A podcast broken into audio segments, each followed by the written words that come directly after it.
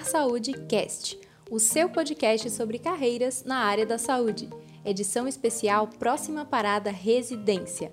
No episódio de hoje, acompanhe nutrição e a residência em terapia intensiva. Oi, pessoal, eu sou Gabriela Pérez, coordenadora de nutrição aqui da Sanar Saúde, e a gente está começando mais um Sanar Saúde Cast. E hoje, gente, com um tema muito importante, com uma área da carreira de nutrição interessantíssima, eu tenho certeza que muitos de vocês vão amar. A gente vai ter um bate-papo com a nutricionista Joyce Ribeiro. Ela é residente, tá, do programa de terapia intensiva lá da SESDF, Secretaria é, Estadual do Distrito Federal, da Secretaria de Saúde. E a Joyce, gente, é Nutri, formada pelo Centro Universitário Unieuro e está no primeiro ano da residência, com muita coisa fresca para contar para gente. Oi, Joyce, seja muito bem-vinda. Como a Gabi falou, meu nome é Joyce, é, fui aprovada no, no, na residência em 2021, né, para o programa de terapia intensiva e espero contribuir aí com, com quem tiver interesse em iniciar uma residência também, ou para quem também, junto comigo, está na residência, e é isso. Perfeito, Joyce. A gente tem aqui já uma série de perguntinhas, tá? Eu vou começar com aquela básica. Primeiro, porque você escolheu uma residência super desejada, super disputada e bem difícil, tá, gente? Para quem não sabe, a prova da CSDF é uma das provas maiores, tá? Com 100 ou 120 questões, se eu não me engano. Muita questão e cai tudo da nutrição. Enquanto outras residências cobram muito a área ali de clínica, a CSDF traz questões de todas as áreas, de todas as disciplinas. Então, tem que estudar bastante. Aí, Joyce, eu queria saber o seguinte: como é que foi a sua preparação para conseguir ser aprovada nessa residência? Bom, é, eu sempre costumo falar para todo mundo que me pergunta é, que a minha aprovação na residência ela se deu basicamente pela, pela formação mesmo, durante a graduação. Porque é, durante a graduação a gente tem contato com alguns professores que apresentam, né, algumas coisas para gente. Então, é, eu tive contato com professores que falaram sobre a residência e eu já me interessei porque eu já entrei na graduação pensando na área hospitalar. Eu já não pensava em mais nada. Eu falei, não, ou eu vou atender em ambulatório, ou eu vou, vou trabalhar no hospital. É isso que eu quero. Então, quando eu soube da existência da residência, isso me deixou muito mais tranquila, porque é, já no início eu já tinha uma ansiedade sobre o final da graduação e eu pensei assim, cara, quando eu terminar a graduação, o que, que eu vou fazer da minha vida? Olha só, né? A pessoa é ansiosa. Então, eu vi na residência uma oportunidade de continuar um estudante, mas já sendo profissional e recebendo por aquilo. Então, foi isso. Então, durante toda a minha graduação, eu sempre fui uma pessoa. Eu sempre gostei de estudar, né? Uns conteúdos mais, outros menos, mas eu me esforcei muito para que eu conseguisse fazer uma boa graduação. E durante a graduação, também participei de vários projetos. Então, eu passei de, participei de iniciação científica, eu participei de monitorias, né? Na faculdade, a gente tinha muita premiação é, em trabalhos. Então, às vezes, a gente fazia um trabalho do estágio, elaborava um banner e o melhor trabalho ganhava. Então, eu sempre me esforcei também para tentar conquistar esse esses prêmios, porque, para quem não sabe, a prova da residência ela tem a parte teórica, a parte que você, é, que você responde, né? As 120 questões, mas também tem a parte de avaliação curricular. E todas essas coisas elas acabam computando para a sua nota e te ajudando é, nesse sentido. Então, foi basicamente isso. Eu fiz uma boa graduação e fui, participei de todos os projetos que eu conseguia participar que davam ponto para residência. No meu caso em específico, foi meio complicado, porque o ano de 2020 não foi um ano fácil, né, para ninguém. É, eu estava no estágio da faculdade quando começou a pandemia, então parou tudo, né? A gente ficou muito tempo parado, a gente começou em março, aí pausou na primeira semana de estágio e só foi voltar lá no finalzinho de setembro, início de outubro, meu estágio. Então a gente ficou todo esse tempo parado. E na minha cabeça não ia ter mais residência, porque imagina essa bagunça que tava, evitar aglomeração, as provas sendo canceladas. Eu falei, não vai ter residência esse ano, então eu vou focar em outras coisas agora. E a residência fica para o ano de 2021. Mas aí, quando foi, acho que no finalzinho de novembro, algo assim, no início, no meio de novembro, saiu o edital. Aí, nossa, eu fiquei muito preocupada, porque eu falei, gente, eu apesar de eu ter estudado bastante até aqui, é, a gente nunca acha que é suficiente, né? Então, quando saiu o edital, eu fiquei muito preocupada. E aí, o que, que eu fiz? Eu peguei as provas antigas e refiz. Falei, não, então eu vou fazer as provas, eu vou ver onde eu tenho fragilidade, onde eu tô bem, porque eu tenho pouco tempo, eu tinha um mês e pouquinho, sabe? Foi aí que eu fiz a prova, eu fui muito mal na prova, essa prova que eu fiz de teste, das 120 questões eu acertei 33 e eu fiquei super desesperada. Mas aí foi bom, porque eu comecei a ver onde eu estava errando e o que, que eu precisava melhorar. E foi aí que eu comecei a focar os meus estudos mesmo naquilo que eu tinha fragilidade, que era basicamente nutrição em saúde pública e o AM. Então, eu foquei meus estudos nessas partes e deixei a parte clínica, que eu tinha um pouquinho mais de domínio, para passar mesmo em branco. E foi assim. Então, me ajudou muito é, ter feito uma boa graduação, ter refeito as provas, ver as minhas fragilidades, tentar consertar essas fragilidades e participar de todos os projetos que a faculdade estava me oferecendo no, no, durante a graduação. Ai, que perfeito, Joyce, porque você já queria desde antes, né? Então, é, essa maturidade da escolha da residência é muito bom porque você conseguiu correr atrás dos títulos coisa que muito residente, Isso. na verdade, muito recém-formado não tem, que é, é, o currículo ali, ou seja, tem que caprichar na prova objetiva, já que a etapa da avaliação curricular acaba né, tendo um peso menor para ele. É muito bom. E Sim. assim, essa dica é super importante, tá, gente? Tanto para quem está estudando para concurso ou para residência. Conheça a banca, conheça a prova que você vai fazer, estuda as provas anteriores, porque você tem Sim. como ali mensurar, né? Poxa, quais são minhas fragilidades? É, qual é o tempo que eu tenho que investir aqui, né? Mais em qual disciplina? E a Joyce foi muito perfeita nisso, porque ela conseguiu ver a, as maiores fragilidades e investiu ali nisso. Então, parabéns, Joyce, por isso. A gente vai ter outro momento, tá? Que eu vou te chamar para saber mais detalhes sobre isso. Uhum. Mas, enfim. E aí, eu quero saber agora o seguinte, tá? Passou na residência em um ano super caótico. A gente está gravando, gente, esse podcast aqui em agosto de 2021 né? O que significa que a Joyce ingressou esse ano, não é isso? Isso. Pronto. Então, é, a Joyce é R1, está no primeiro ano da residência, e ela optou por fazer um programa que é de terapia intensiva, que está sendo muito cogitado, inclusive agora, com esse período de pandemia, a gente está tendo muito mais casos de pacientes críticos, e essa é uma área que muito Nutri tem insegurança em fazer. É, primeiro, porque a graduação não prepara tão bem para você enfrentar pacientes ali em estados mais né, de urgência e emergência, isso te dá aquele receio, aquela insegurança de não saber como agir.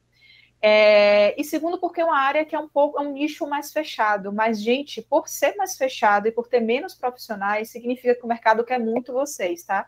Então, Joyce, eu queria saber como é o seu dia a dia enquanto residente e enquanto residente de uma terapia intensiva. Então, me fala assim, o que é que o residente faz, tá? O que é que você faz no seu dia a dia? E para essa área em específico, o que é que você precisa saber? Como é que você se vira lá enquanto residente de uma terapia intensiva?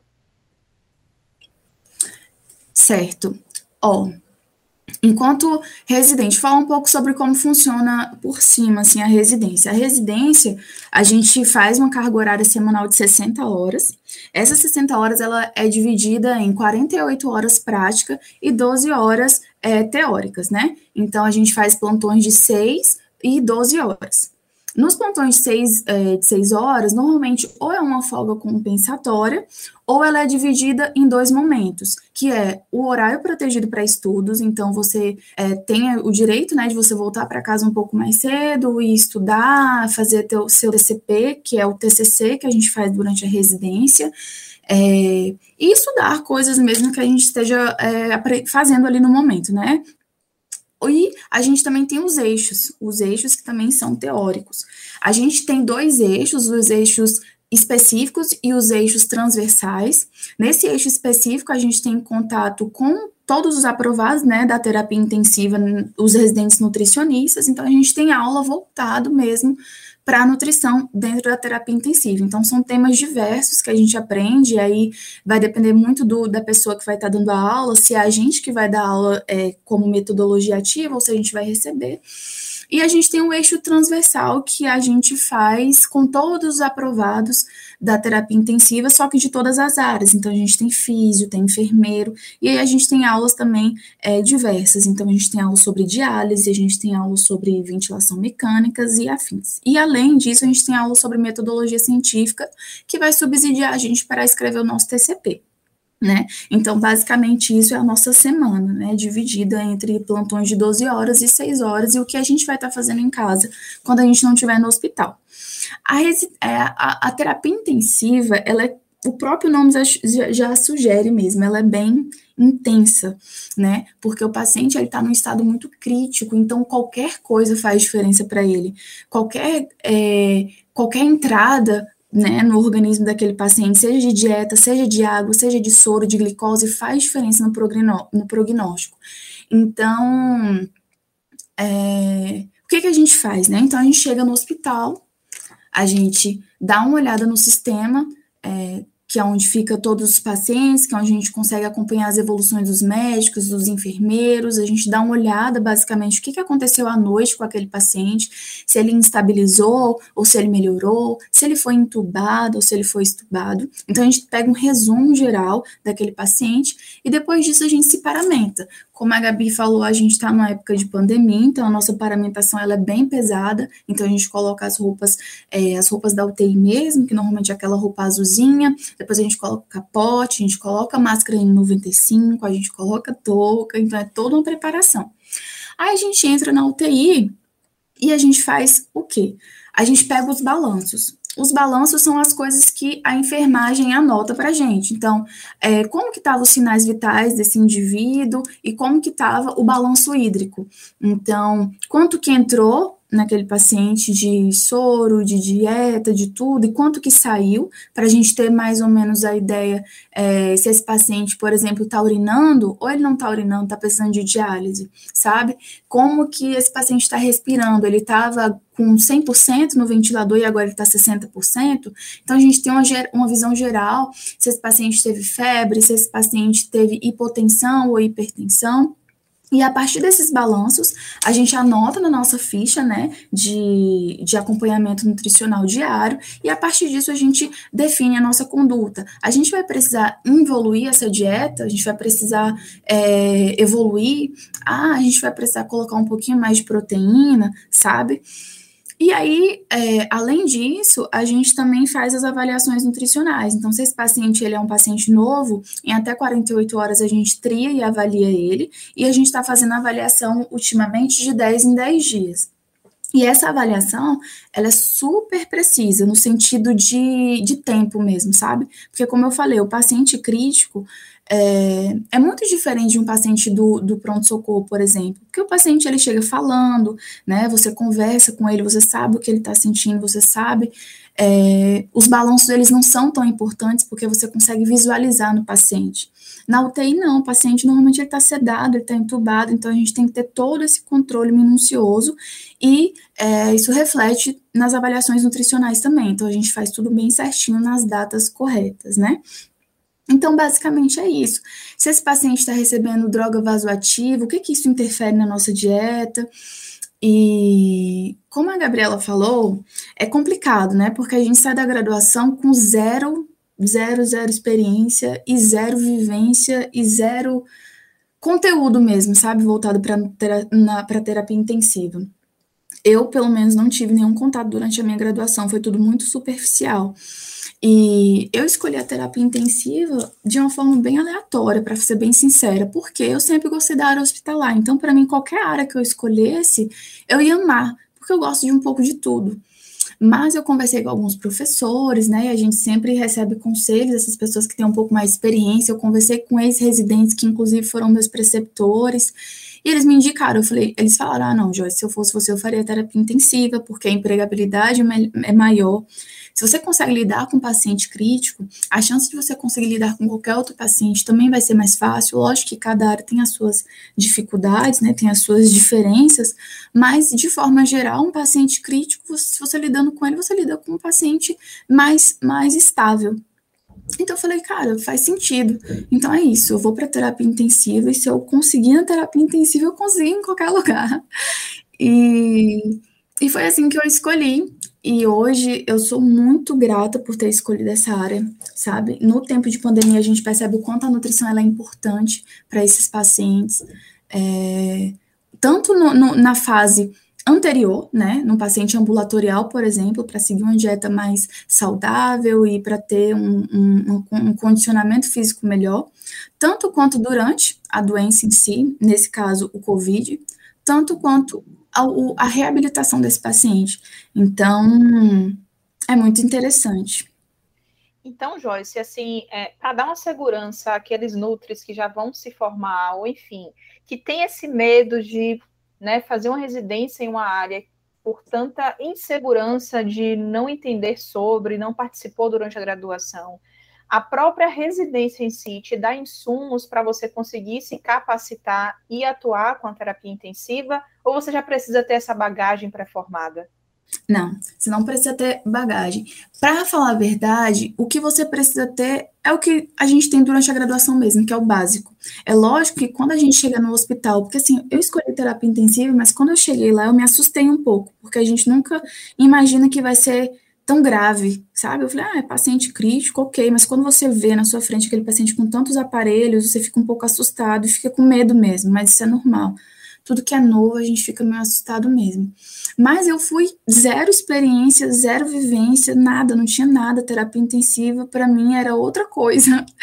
E, e, eu percebi que não, é possível. Você aprende muito na prática, né? É, a residência é, é, incrível por isso, porque você tem profissionais que vão estar ali com você. Você não está sozinho.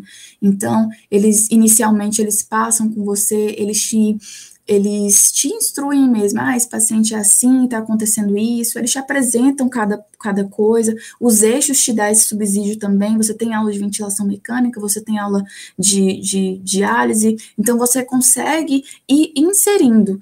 É, é bem intenso, né? Eu não estou falando aqui, é maravilhoso, mas é intenso, não é fácil, né? A gente se assusta mesmo, mas se você tem interesse nessa área, não se preocupe, você não precisa, você não precisa ser especialista na terapia intensiva para entrar. É exatamente isso que a residência vai fazer com você, te especializar. Então tá tudo bem você querer essa área e não saber muita coisa sobre ela, porque você vai aprender durante. Nossa, que mensagem maravilhosa, porque é, são muitos alunos inseguros que né, falam comigo, olha, eu não sei nada de materno infantil, o que é que eu vou fazer lá? Você está indo justamente para aprender. Exato, exato. Então, é, aí, Joyce, você já trouxe até é, uns desafios que você tem aí, né, enquanto residente. Eu queria que você fizesse um resumão para a gente. Quais são os maiores desafios que você enfrenta enquanto residente, que não é fácil trabalhar 60 horas, estudar, uhum. em um ambiente de hospital e ainda a cerejinha do bolo com pacientes críticos, né? Então, quais são os maiores desafios que você enfrenta enquanto uma residente?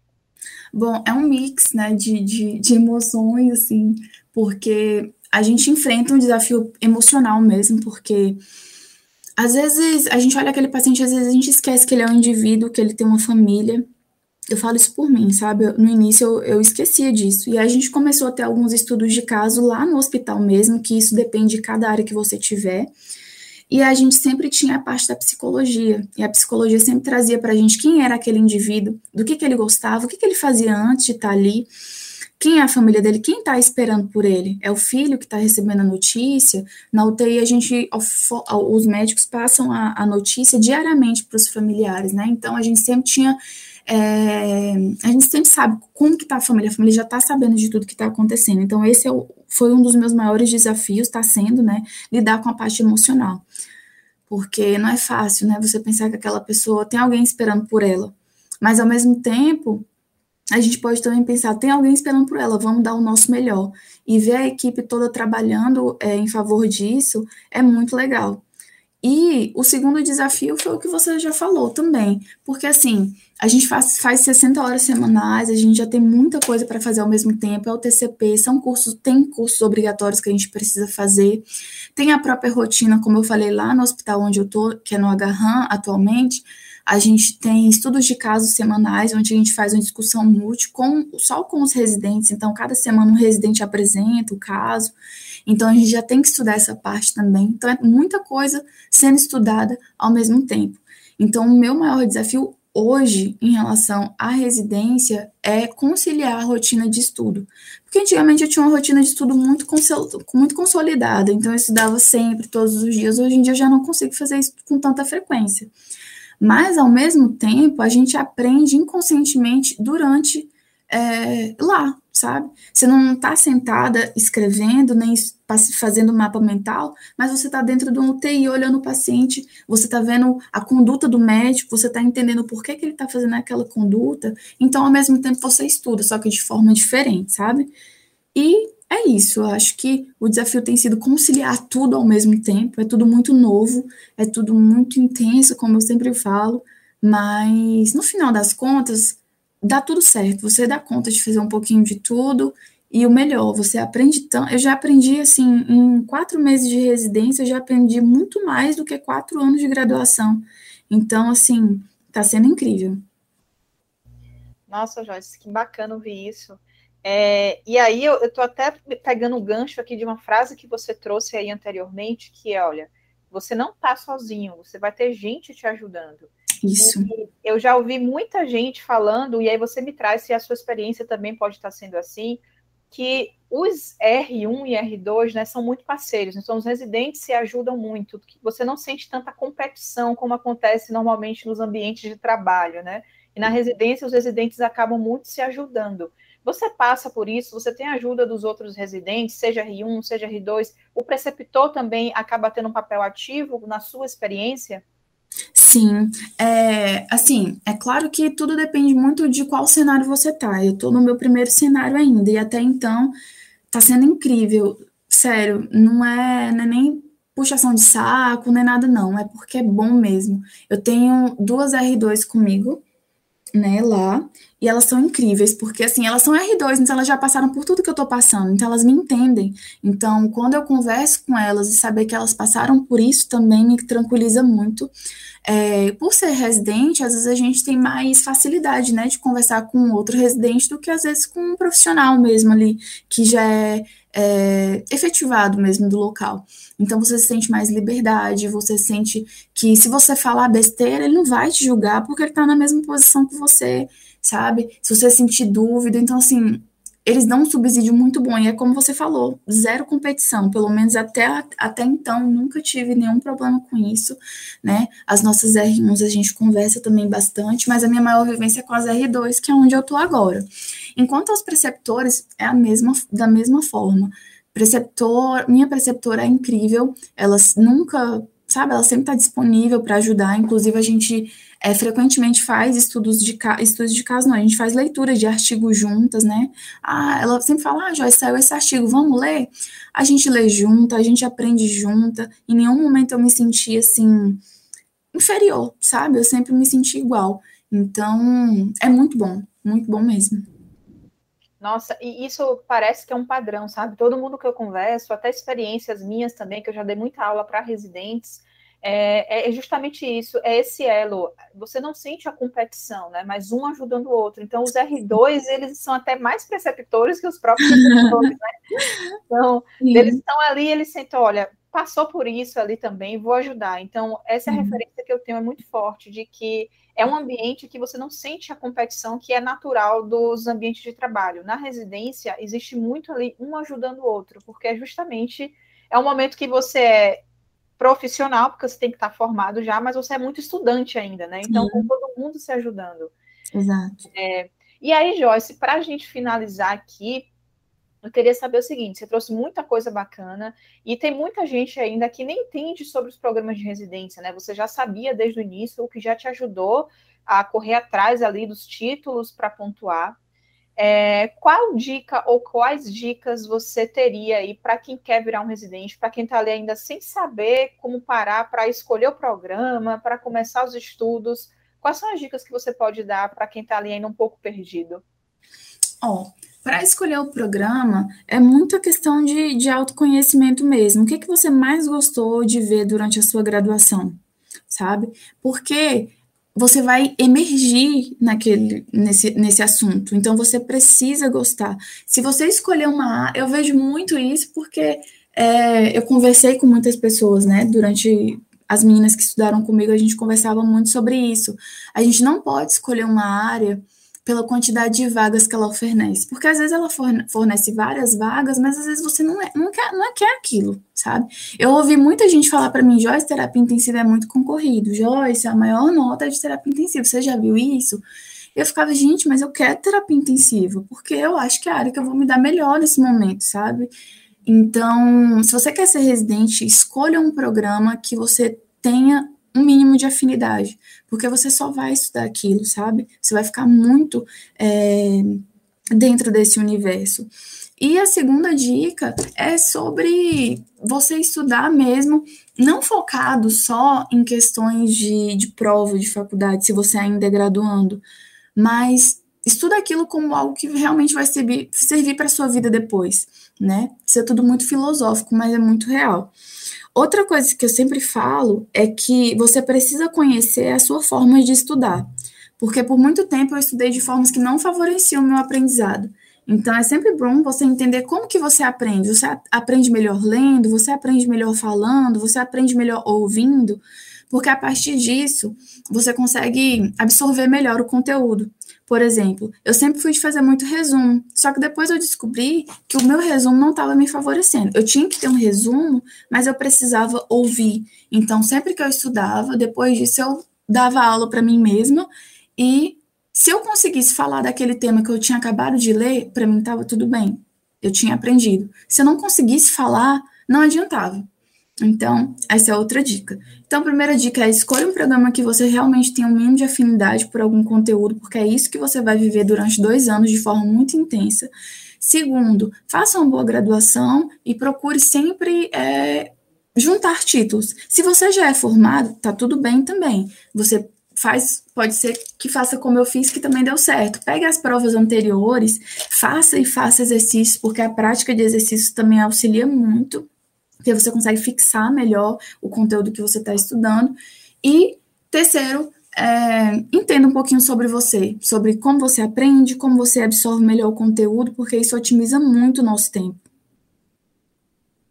Nossa, perfeita, Joyce. Muito obrigada. Suas dicas foram preciosíssimas. Isso do autoconhecimento é fundamental. A gente sempre tenta reproduzir o que os outros né, conseguem, a conquista dos outros, mas não serve necessariamente para a gente. Então, é no erro e acerto, tá, gente? Vai fazendo, vai testando, é se conhecer para daí você ser muito mais assertivo em investir ali nos seus estudos e no que você quer.